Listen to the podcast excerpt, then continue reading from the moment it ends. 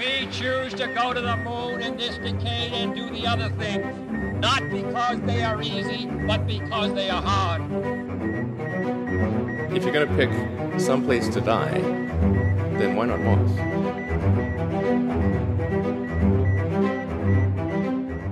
Bueno, después de que no despegara nada, ni el SLS, ni la Starship, por fin ha despegado algo. Ha despegado algo nuevo y no es un lanzamiento de Starlink, de los que hay casi todas las semanas. Varias veces, además.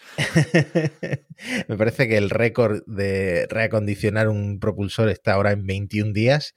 Así que imagínate, menos de un mes para que un cohete de SpaceX aterrice y vuelva a despegar generalmente con 53 satélites Starlink. Pero no, hoy vamos a hablar de la competencia. Hoy vamos a hablar de la que debía ser la competencia de la Crew Dragon hace tres años, pero que nunca llegó a acoplarse a la Estación Espacial Internacional. Pero más vale tarde que nunca. Más vale tarde por que fin, nunca. Por fin la Starliner de Boeing ha conseguido realizar su misión. Sí, yo sé que sí, hemos sido, sobre todo yo, un poco agoreros con el tema de la Starliner, nos hemos reído mucho de Boeing. Eh, a ver, no es justo con los ingenieros que trabajan en Boeing, obviamente, que han estado No. trabajando muy duro para que esto suceda, tampoco de los proveedores de Boeing, de los que ahora hablaremos un poquito, porque la verdad es que ha sido un vuelo exitoso y ya se puede decir que la NASA tiene sus dos proveedores comerciales privados. No estáis viendo esto en vídeo, estáis oyéndolo, pero Javi me está haciendo la señal de vamos a esperar, vamos a esperarnos Hasta el rabo todo es toro. Vamos a esperarnos a la prueba tripulada que, Eso es. eh, bueno, es la, la más riesgosa y, y la que importa antes de empezar a operar como un ferry a la Estación Espacial Internacional, que es lo que son estas naves espaciales al final. Tres años, decíamos, desde la prueba de, de la Crew Dragon que salió bien, porque la de la Starliner de Boeing no salió bien. SpaceX hizo la prueba sin tripulación en marzo de 2019. La cápsula de Boeing no corrió la misma suerte. Hizo su vuelo inaugural en diciembre de aquel año, de 2019. No pudo acoplarse a la Estación Espacial Internacional porque no pudo insertarse en, en órbita para el acoplamiento por un reloj temporizador mal Mm. configurado No habían hecho el cambio de hora. No, no, es broma, no era eso. que le impidió pues encenderse a tiempo y llegar a la Estación Espacial Internacional. Luego hubo una investigación y se descubrieron dos fallos críticos de software que eran bastante más graves incluso que lo del reloj, Sí, sí, porque un uno más. de estos fallos podría haber impedido que la cápsula se separara del módulo de servicio durante la reentrada y esto pues se podría haber saldado con eh, la pérdida del vehículo, menos mal que iba a ser una prueba sin tripulación, pero imagínate si esto pasa, pues es una prueba tripulada. Entonces, Claro. eh, se consideró un fallo grave que empezó a retrasar el programa de la Starliner con respecto a la Crew Dragon de SpaceX. Estamos en el presente. SpaceX ha hecho ya cinco vuelos para la NASA y dos para empresas privadas. Hmm. La Starliner todavía no ha hecho su primer vuelo tripulado, pero bueno, ha dado un paso gigante. Ahora hablaremos de cómo fue el lanzamiento, el acoplamiento y el aterrizaje. Primero quería repasar brevemente, porque algo he dicho en el podcast de Elon, brevemente un artículo que sacó Reuters sobre los conflictos que ha tenido Boeing estos tres años, Mm. conflictos en, en muchos casos eh, no dentro de Boeing, sino con sus proveedores, sus contratistas, como le llaman en Estados Unidos, porque ya sabemos que pues estas grandes, gigantescas empresas generalmente trabajan con otras empresas del sector, ¿no? Eh, eh, originalmente se llamaba la OFT, una misión eh, no tripulada de acoplarse en la Estación Espacial Internacional, pero como no se pudo acoplar en ese primer intento, la NASA convenció a Boeing que no estaba, que quería pasar directamente a la misión eh, tripulada de que tenía que hacer un segundo intento. Y entonces, por eso hemos llegado a esta OFT2, retrospectivamente. Orbital Flight Test. Exactamente. Prueba de vuelo orbital. Esta OFT2 también se ha retrasado un mogollón de tiempo. Lo, lo veníamos comentando en Parsec. Sí. Tendría que haber despegado en julio del año pasado. En principio se retrasó porque estaba al mismo tiempo el acoplamiento del módulo Nauka, del que hemos hablado alguna vez en Parsec. El que se puso a hacer que la estación diera vueltas y vueltas. sí, célebre por eh, poner a dar vueltas a los tripulantes de la Estación Espacial Internacional, pero en agosto resulta que cuando la Starliner iba a despegar por fin, se suspende el vuelo de prueba porque 13 de las 24 válvulas de oxidante en el sistema de propulsión de la nave no se abrieron durante unas pruebas en tierra. Vale, este problema acabó siendo mucho más grave de lo que todo el mundo esperaba, porque incluso quisieron reparar la nave allí en la rampa de lanzamiento. Al final la tuvieron que desmontar entera, cambiar el módulo de servicio. Bueno, temas que hemos comentado. Siempre que hemos mencionado la Starliner, hemos comentado el tema de las válvulas. Y, y cuando hablamos de la Starliner y cuando hablamos del SLS y también tenía problemas de las válvulas, también era Boeing, Sí. Boeing, tienes que hablar con tus proveedores. Boeing, el San Benito de Boeing con, con las válvulas. Pero este artículo de eh, Reuters, yo creo que no se sabía antes de este reportaje, pone el foco sobre un proveedor que de hecho es una empresa muy importante de propulsión, fabricante de motores de cohete, que es Aerojet Rocketdyne. En realidad, antes eran dos empresas, Aerojet por un lado y Rocketdyne por el otro, empresas que te pueden sonar pues por em, fabricar los motores del, del Shuttle, del Saturn V, en fin, eh, un proveedor clave para Boeing que al que Boeing responsabiliza del fallo de las válvulas. Según el reportaje de Reuters, que no estoy diciendo que yo esté del lado de ninguno de los dos, Boeing dice que las válvulas se atascaron por una reacción química entre pues, el oxidante, el propelente, las piezas de aluminio de estas válvulas y una intrusión de humedad en el lugar de lanzamiento, es decir, la humedad que todo el mundo imagina que hay en Florida. Tú has estado en Florida. Yo he estado en Florida y hace mucha humedad. pues aparentemente, según Boeing, en la versión de Boeing que esto lo apoya la NASA, eso provoca una reacción química que hace que se, eh, que se corroya, co- ¿cómo se conjuga? Corro, Bueno, el- los el verbo- se corroyeron y ya está. Sí. Vamos a dejarlo ahí. De repente estaban corroídas las válvulas, vamos a dejarlo ahí. Mm, y claro, obviamente aquí hay mucho dinero en juego, dinero que está poniendo Boeing. Eh, de hecho, creo que Boeing lleva acumulados como 600 millones de dólares de sobrecostes en el programa Starliner por todos estos retrasos. Esto, 600 millones de dólares desde 2019 y el dinero sale del bolsillo de Boeing porque el contrato con la NASA es de precio fijo. Ahora, este Aerojet Rocketdyne, el proveedor, obviamente no se quiere comer la responsabilidad de tener que rediseñar o fabricar de nuevo las válvulas y echa la culpa a Boeing por un producto de limpieza, producto químico de limpieza que Boeing utiliza durante sus pruebas en tierra. Y que El eso Mr. fue lo que, Proper. La culpa era del Mr. Proper, lo sabíamos. y que eso es lo que causó que se corroyeran las válvulas. Por ahora la versión de Boeing es la oficial, supongo que va a haber un, si esto sigue adelante y el- este proveedor no quiere volver a fabricar o responsabilizarse del tema de las válvulas, supongo que habrá un juicio. En Estados Unidos hay juicios para todo, pero parece que, por lo menos eso dicen internamente, la NASA apoya la versión de Boeing. En fin, no han rediseñado las válvulas, eh, no ha hecho falta, aunque Boeing no descarta en el futuro cambiarlas por completo, sí que han introducido cambios para que no entre humedad en el módulo de servicio y afecte a las válvulas. Hemos visto que ha funcionado. Y una cosa que está un poco al margen, que no tiene nada que ver con el- la misión de, de este mes, pero que me pareció muy llamativo y que sale a colación en el artículo de Boeing, es que no es la primera disputa que tiene Boeing con uno de sus proveedores por la Starliner. Y eh, me parece increíble que esto no saliera a la luz antes, o por lo menos no llamara la atención, pero es que resulta Es tremendo. que el director, el presidente de, un- de otro proveedor de Boeing, pues llegó a un acuerdo extrajudicial con Boeing porque este hombre perdió una pierna en una prueba relacionada con los paracaídas de la Starliner. El hombre se llama Timothy Laschenmeyer y el- la Y empresa... desde su entonces empresa- le llaman Tim el Pirata. Bueno, el humor negro nunca está de más, ¿no? Eh, la, empresa se Perdón, llama- perdón. la empresa se llama Near Space y en 2017 estaban pues preparando la Starliner para una prueba de paracaídas en la que la Starliner pues elevaba 12 kilómetros en, en globo y se soltó, se activaron los cortadores de cable que pues que mantenían la nave anclada al suelo. Este hombre estaba subido a unas escaleras preparando cosas en la nave, se cayó desde 6 metros de altura y estuvo cuatro meses en el hospital, se sometió a varios procedimientos médicos y le acabaron amputando la pierna derecha por debajo de la rodilla. Es tremendo. Este hombre demanda a Boeing en 2020, llegan a un acuerdo extrajudicial, creo que no se ha filtrado la cifra. La cuestión es que esto lo destapa también el artículo de Reuters en, eh, haciendo un resumen de los problemas de la Starliner y me sorprendió mucho y quería comentar. Yo espero, espero que la cifra fuera importante, ¿eh? porque mm, bromas aparte, yo tengo un compañero en GMV que también perdió la pierna en un accidente y las consecuencias psicológicas, para superar eso lleva, lleva bastante tiempo.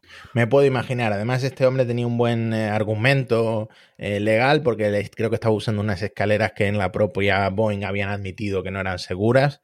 Entonces, por ahí lo, lo tenían bastante pillado y me imagino que el acuerdo pues sí que fue millonario. Pero vamos al presente, volvamos al presente. La Starliner, por si alguien está muy perdido, además muchas veces eh, el nombre oficial CST-100, Crew Space Transportation eh, 100, es el nombre oficial de Starliner, pero vamos a dejarlo en Starliner porque es más, mejor, más marketingiano. Vende mucho más. Estéticamente un poco más retro que la Crew Dragon, bueno, un poco bastante más retro que la Crew Dragon, pero incluso un poco más grande.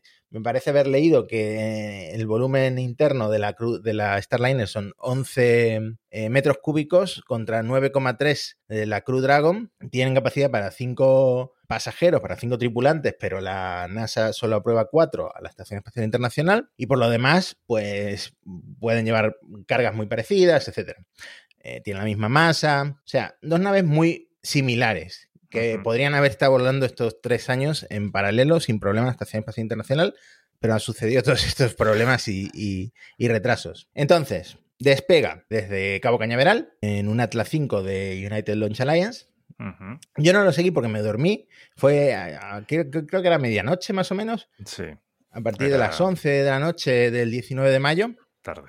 Tú lo viste en directo, además estuve viendo tus tweets Yo lo, vi, eh, yo lo lo vi. viviste bastante con, con el stream en directo, que no sé si lo pone ULA o lo pone Boeing, pero era rollo una animación, eh, una ventana partida a la izquierda, una animación del cohete y a la derecha como unas gráficas, ¿no? De, con fondo negro, una cosa... Sí, era, era pues como cuando yo empecé a aprender informática, ¿sabes? Fondos negros con curvas verdes, alguna curva roja y tal. Era en plan, pues claro, lo que tiene que ser.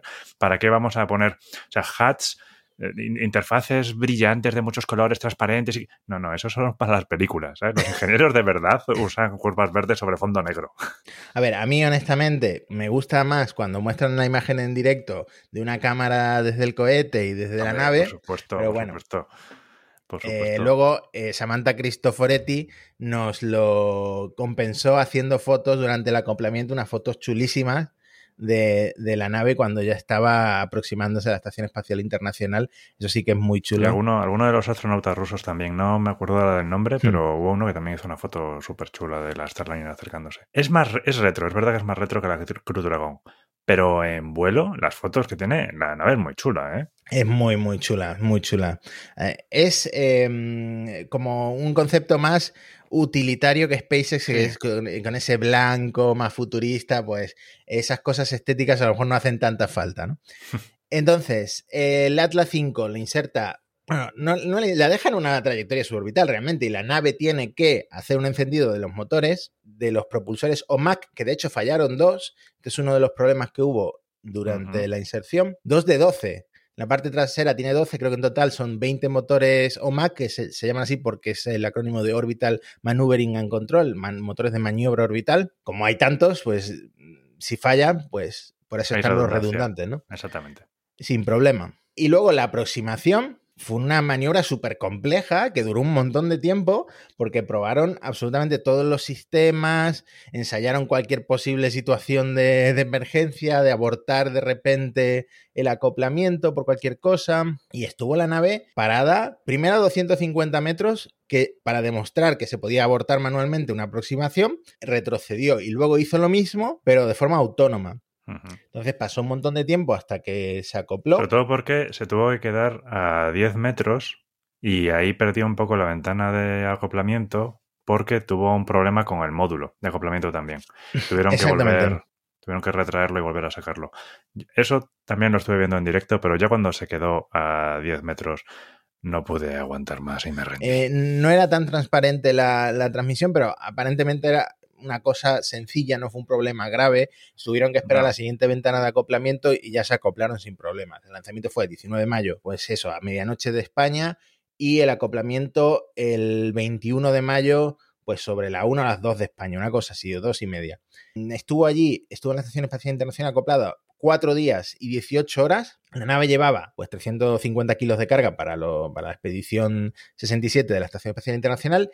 Además llevaba un maniquí que se llamaba Rossi de Rocketeer con el traje de Boeing, el traje de presión de Boeing azul, no sé si, me imagino que llevará el maniquí algún sensor, ¿no? Para ver, eh, pues, Sí, lo llevaban para hacer varias pruebas, a ver qué tal respondía el traje en la nave, porque claro, luego los siguientes que van a usar ese traje, pues ya no son maniquíes, van a ser personas. Claro, decía Boeing, no, la nave ahora mismo está a 23 grados, una cosa eh, así como eh, fresquita, ¿no? Para los tripulantes que vayan a, a acoplarse a la estación espacial. Y además llevaban un muñeco de peluche de me van a matar muchos oyentes porque no soy un eh, jugador de Kerbal Space Program, muchos lo serán, de eh, Jebediah Kerman, que es un personaje del juego. ¿Tú sí has jugado? Yo he jugado algo, tampoco una barbaridad, tengo amigos bastante fans, pero ha sido una alegría ver que Jebediah Kerman por fin llega al espacio sin tener que pasar por una explosión o algo así, porque los, los Kerbal normalmente siempre acaban mal, mal. He visto algunos orbitando y se han quedado orbitando durante años, los pobres. Este juego es el, el típico que mucha gente comparte en, en, Twitter de cohetes absolutamente demenciales. Ese, ese. Tengo que probarlo. Lo dejo como Y tarea hay- pendiente. Hay grandes fans, ¿no? Y Ver como- Fundación y probar el, el Kerbal Space Program. Y para toda la humanidad, Matías, no te Y para olvides de para toda la humanidad. bueno, damos un salto en el tiempo. Obviamente la expedición 67 pudo entrar en la nave, y probar las comunicaciones. Fueron los primeros, de hecho, en usar esta nave en órbita. Y, mm, bueno, pasado el tiempo se desacopla y hace la reentrada que eh, si no habías seguido la evolución de la Starliner probablemente te sorprendiera ver que esta nave aterriza en tierra firme en el desierto de Nuevo México, fue, ¿no? Eh, sí, aterrizó en White Sands, eh, en Nuevo México. Tenía otras alternativas, podía aterrizar también en la base aérea de Edwards, muy famosa, la de también podía aterrizar en Arizona y Utah.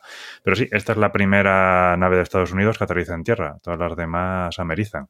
No es la primera nave que aterriza en tierra. Vemos a la Soyuz aterrizar en la estepa kazaja eh, cada vez que bajan. Pero para Estados Unidos sí que es una novedad. Sí, además llama la atención que apenas está un poquito tostada la Starliner cuando aterriza. Sí, Y bueno, como lo- morena, había pillado un moreno.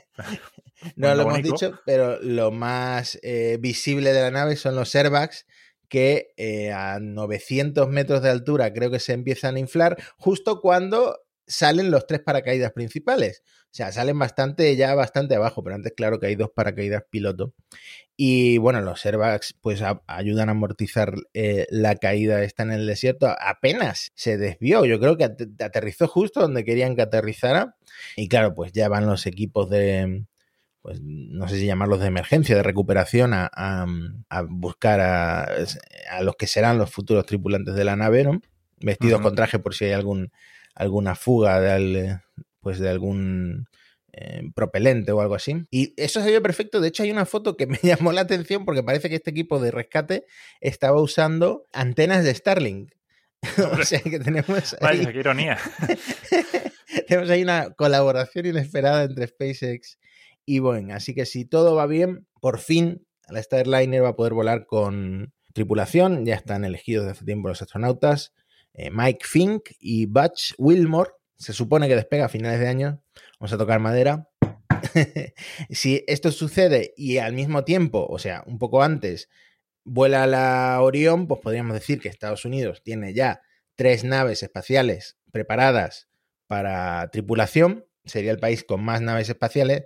Le sigue China con dos naves, que de hecho eh, tienen la Shenzhou y luego tienen la de nueva generación, que todavía no han probado con tripulación. Lo han hecho con pruebas no tripuladas. Rusia estaba también, ¿no? Aparte de la Soyuz, estaba intentando trabajar en una sustituta, sobre todo para las misiones lunares o algo así. Sí, exactamente. Y había noticias. Creo que mm, Rogozin dijo algo así de 2023.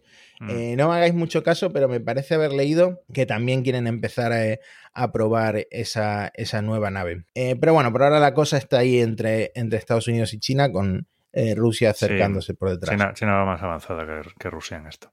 Entonces, en invierno, digamos, en nuestro invierno del hemisferio norte, podemos esperar el primer vuelo tripulado de la Starliner. Y otro sitio donde el invierno está cobrando importancia ahora es en Marte. Qué bien, qué bien enlazado, qué bien enlazado, Javi. En Marte ahora se acerca el invierno. Tan, tan, taratán, tan, taratán, tan. Además, el invierno marciano no tiene nada que envidiar al, al invierno este de mm, Invernalia. Bueno, es obviamente bastante más frío en invierno. en Marte ahí mm, no sobreviviríamos. Ya, mm, si no contamos la pérdida de aire que, que, tiene Marte, pero el frío es muy intenso, es por debajo de los 100 grados, o sea que imagínate. Porque Marte bueno, tiene cosas bastante parecidas con la Tierra, por ejemplo, su eje de rotación. La Tierra tiene un eje de rotación de 23 grados y Marte lo tiene de 25,2. Con lo cual, Marte tiene estaciones muy parecidas a las de la Tierra. Tenemos las cuatro estaciones, dependiendo del hemisferio en el que estás y tal. También es muy parecido el día marciano. Es una, todo esto es una casualidad cósmica. Marte, en el, el día marciano, que se llaman soles, en estas misiones las suelen llamar o sea, se suelen guiar por los soles, dura 24 horas y media más o menos, un poco más. Mientras que nosotros tenemos un día de 24 horas. Prácticamente. Estoy seguro que si algún día colonizamos Marte, a media hora nos la van a hacer trabajar. Pero bueno. Habría que terraformarlo un poco y ya nos sentiríamos como en casa. ¿no? Eso es, pequeños detalles. Pero luego tiene otras cosas diferentes. Por ejemplo, por supuesto, el tamaño es bastante más pequeño, tiene unos 3.400 kilómetros de radio frente a los más de 6.300 de la Tierra, y el año también es bastante más largo, dura 687 días, eh, casi dos años terrestres, 1,88. Y además, la órbita es muy excéntrica. O sea, muy excéntrica. No es Plutón, ¿no? Pero, pero es bastante más excéntrica. Es de casi 0,1, mientras que la excentricidad de la Tierra es de 0,0167. Entonces, mientras que nosotros tenemos estaciones que duran más o menos lo mismo, 90, 91, 92 días, en Marte las estaciones duran muy diferente. La primavera puede durar 194 soles, es la estación que más dura, mientras que el otoño dura solo 142, 50 días de diferencia. Para los alérgicos no es recomendable una primavera tan larga. No, tienen suerte de que no haya ni una sola flor, pero pero sí, dura mucho. Y entonces, ahora, en breve, en el 21 de julio, va a empezar el invierno en el hemisferio norte marciano. Y esto va a tener mucho impacto en las misiones que están ahí porque prácticamente todas o están cerca del Ecuador o están en el hemisferio norte. Empezamos por la nave favorita de Parsec, Ingenuity. Ingenuity que lo está pasando ya mal, ¿no? ¿No, no, consiguen contactar o algo así? Sí, tuvo problemas, tuvo problemas de comunicación a principios de mayo. Se cortó la comunicación con Perseverance. Fue precisamente por una causa de que entró en modo de baja energía. ¿Eh? Le pasó como a los móviles. Dijo, voy a pagar cosas. no, tengo potencia suficiente. Y entonces eh, se cortó la comunicación. Empezaron a pensar que podía ser esta la causa. Entonces detuvieron las operaciones de Perseverance. Perseverance, el rover, estuvo parado un día esperando para poder comunicarse con Ingenuity.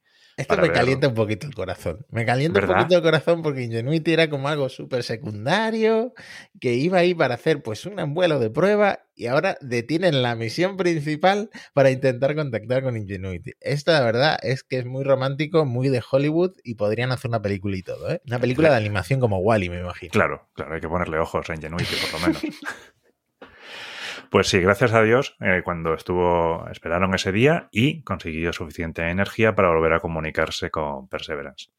Lo que pasa es que esto es el principio del fin. Eh, a partir de aquí lo va a ir pasando cada vez peor. Para empezar, tiene polvo en los paneles que reducen la capacidad de carga, pero además, como decimos, llega el invierno marciano, los días se van a ir reduciendo, cada vez va a poder conseguir menos carga, esto va a acabar con que Ingenuity en algún momento va a dejar de funcionar. Todo el que ha tenido un dron sabe lo poco que le dura la batería. pues con Ingenuity es lo mismo. Pues eso, imagínate. Y ya yo creo que si cuanto deje de funcionar, no creo que esperen que luego en la primavera se recupere, así que yo creo que ahí ya es el final. El invierno va a durar unos cuantos días, va a durar unos 158 días terrestres, que son unos 154 soles, hasta el 26 de diciembre. empieza el 21 de julio y termina el 26 de diciembre. Que aquí nuestro amigo Alex cometió un error. En Mixio dijo que este no era el primer invierno de Ingenuity, pero en realidad sí que lo es. Alex contó mal el año. Pensó que los años marcianos eran solo un poquito más largos que los terrestres, pero son casi dos años. Vaya pullita estás vendiendo. Bueno, es, lo que, es, lo que, ha pasado. Es lo que ha pasado. A ver si reacciona, que supuestamente es un gran oyente de Parsec. Veremos. No, no podemos saber de todo. ¿eh? Lo hace muy bien en lo suyo, hace comentarios que yo nunca podría hacer, pero bueno, aquí nos ha pillado en nuestro punto, Matías. Esto es lo nuestro. Entonces, el invierno, el anterior invierno marciano, terminó el 7 de febrero de 2021 y Perseverance aterrizó el 18 de febrero. O sea, ya había terminado el invierno, estaban en la primavera. Y además, más que esto, claro, ya sabemos que Ingenuity iba colgado debajo de Perseverance. Percy lo soltó y no voló hasta abril. O sea que de momento ha estado en la bonanza, ¿eh? ha estado ahí disfrutando de la larga primavera de Marte, ha disfrutado del cálido, entre comillas. Perdona, no sabía que los amigos le llamabais Percy, ¿eh? Eso, primera noticia. Cuando hay confianza, hay confianza pues sí, claro. Y nada, entonces es el primer invierno marciano y probablemente el último. Pobre Ingenuity. Pero de momento, de momento, con esa frase que en su día tanto te gustó, Ingenuity vive, la lucha sigue. Claro que vive, hombre. De hecho, creo que publicaron hace poco el vídeo del, vuelo 25, que fue el récord. Así que nada, tenéis contenido todavía para disfrutar del dron. Bueno, del dron, del helicóptero, perdón, NASA, perdón. Cuidado. y no es el único con problemas, ¿no? No, no es el único, no es el único. Otra sonda de la que hablamos hace poco, InSight, también tiene un problema parecido. Lo cual es irónico. La última vez que hablamos de InSight fue para decir que ampliábamos su misión y ahora casi en el siguiente programa decimos que ya se termina, porque tiene el mismo problema. Se está acumulando el polvo en los paneles, no está consiguiendo eh, energía suficiente y consideran que esto ya empieza a ser el final para InSight. Creen o sea, hay una pequeña, pequeña esperanza y es que si alguno de estos pequeños torbellinos que hay en Marte, que se llaman Dash Devils, pudiera, diablillos de polvo, yo creo que se llaman así por el diablo de Tasmania precisamente, eh, pues pudieran limpiarle los paneles y con eso pudiera coger un poco más de energía. Pero no parece que sea una zona muy propensa a Dash Devils, así que es una esperanza un poco reducida. Hmm. Es una pena. Eh, a ver, si mm. siguen sacando, vi el otro día que eh, a través de los datos de Inside pudieron detectar el, terremoto o como se llame, porque Mars... Martemoto. Martemoto de magnitud 5, el más grande que han registrado en otro planeta gracias al mm. InSight. Y claro, obviamente sí que se están sacando estudios a raíz de los datos que, que salen de la InSight, pero ha sido una misión que se ha encontrado con varios problemas y aunque la NASA lo pinte siempre como éxitos, la primera vez que se hace tal, la primera vez que se excava tal, ah, hubiera molado que esta misión pues habría dado el 100% de lo que podía ofrecer. Pues sí, fue una pena que no consiguiera, mm, como se dice, enterrar el instrumento lo suficientemente profundo, pero la verdad es que ha dado, ha dado ciencia muy importante. El, el Martemoto este más potente en cualquier planeta del sistema solar. Como decíamos, tiene una de las estaciones meteorológicas españolas que ha funcionado perfectamente. O sea que, bueno, Insight no es un éxito completo, pero ha cumplido. ¿Y nos queda otro? Y nos queda otro, sí. Otra de las eh, misiones que están en Marte, la Zurón, que además es, la, es el rover y la misión china, que es la que está más al norte. ¿eh? Si ves los mapas, los chinos aterrizaron esta, es la que está más al norte de todas las misiones pues aquí ya está empezando a tener los efectos de la temperatura importante. Las temperaturas máximas ya están por debajo de los menos 20 grados y de noche te tienes que coger una rebequita, una rebequita buena, de buena lana de Palencia, porque ya están por debajo de los menos 100 grados. no, sé, no sé si la lana de Palencia sirve para esto. Suficiente, supongo que se pone suficiente. El caso es que con estas temperaturas pues han decidido hibernar al rover. De hecho, ya está hibernado, lleva hibernado desde el 18 de mayo. Porque claro, mientras las misiones americanas, Curiosity y Perseverance, utilizan un sistema de calentamiento a base de plutonio 238, o sea, utilizan un sistema nuclear, la Zurón no utiliza esta técnica. Utiliza una técnica bastante ingeniosa que funciona mediante una transición de fase de un hidrocarburo que hace que durante el día ese hidrocarburo, creo que es el undecano, pase a fase líquida, con eso acumula energía y entonces durante la noche la libera para calentar el rover. Bueno, es muy ingenioso y ha funcionado muy bien, pero no es suficiente para dar calor durante la, durante las extremas temperaturas invernales. Así que, Y eso que has dicho que el invierno todavía no ha empezado. claro, eso es. Esto es simplemente el otoño. Un otoño duro, ¿eh? Me recuerda a la ciudad esta de Rusia, la que es la más fría del mundo, habitada. Sí. Podrían haber hecho las pruebas del rover allí. Pues eso, para, para protegerse del invierno van a utilizar las técnicas de los osos y van a hibernar al zurón. Esperemos que en la primavera pues, se pueda recuperar adecuadamente y siga con su misión. Pues ojalá resuciten todos estos robocitos. Bueno, alguno pinta mejor que otro. Sí. Pero ya que estamos en Marte, te tengo que hacer una pregunta. Una pregunta de las que a ti no te gustan porque... Dispara, que- Matías. Dime, son- venga. Sé que son tonterías, pero ¿qué me puedes decir de esa puerta perfecta que encontraron, que encontró el Magnífica. Curiosity y fotografió en Marte? So- Solo le faltaba el número encima para que el cartero supiera dónde dejar las cartas. Es que llama la atención, ¿eh? Parece, parece perfectamente pues, la, la- la puerta de entrada a, yo que sé, a un edificio. Pues sí, hay Curiosity, el otro rover del que no habíamos hablado hasta ahora, encontró una puerta en Marte. Una puertecilla, ¿eh? es una puerta pequeña. De hecho, la han llamado una puerta para perros, porque mide un metro de alto. Ah, Mira, ese dato no lo había. O No lo había visto. puede ser que, es que los marcianos sean pequeñicos. ¿eh? Si yo me acuerdo de los dibujos de Marvin el marciano, pues Marvin el marciano no era muy alto. Exactamente. Pues ahí tenemos la prueba, Matías. No, es verdad, sí, solemos mm, tener el concepto de marciano así verde, cabezón y bajito, sí, es verdad. es verdad. Claro, claro, pues está una puerta de un metro de alto. ¿Esa es la altura marciana? No. No es una puerta. No es una Sí, puerta. No lo es, no lo es. Siento decepcionaros, pero no es una puerta. Los científicos han analizado los estratos y las fracturas, porque además se ve perfectamente en la foto, se ven unos estratos súper marcados en el área donde está ese pequeño agujerico. Y lo más probable es que las fracturas, que se ven muy claras, hicieran que una roca, una roca relativamente grande, una boulder, que dicen en los artículos americanos, pues se cayera y es lo que creara el agujero. De hecho, lo que creen es que la roca que está a la derecha de la puerta, que se ve en la foto, es la roca que se cayó y que hizo eh, esa pequeña cavidad. Entonces me temo que no es ninguna prueba de una civilización marciana. Sí, bueno, eso es lo que diría el Pentágono, eso es lo que diría eh, las Ni confirmo ni desmiento que me hayan obligado a decirlo.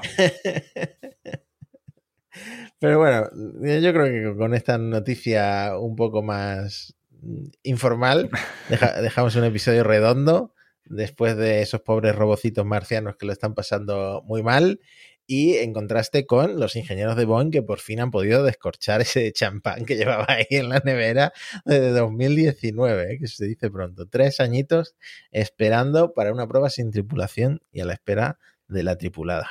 Bueno, eso. Enhorabuena a Boeing, por fin. Ha volado la Starliner y ha hecho la prueba correcta. Ahora esperemos que a finales de año puedan volar. Y esperemos que ningún rover marciano se apellide Stark. Pues nosotros volveremos a grabar muy pronto porque tenemos mucho que contar. Y si tenéis alguna pregunta, como siempre, podéis hacérnosla llegar en arroba matías con ss, arroba javiatapu, arroba parsec podcast. Y nada más, dejad de valoraciones, comentarios, cualquier cosa que nos ayude a crecer. Nos vemos la semana que viene en Parsec. Adiós. We choose to go to the moon in this decade and do the other things, not because they are easy, but because they are hard. If you're going to pick some place to die, then why not Mars?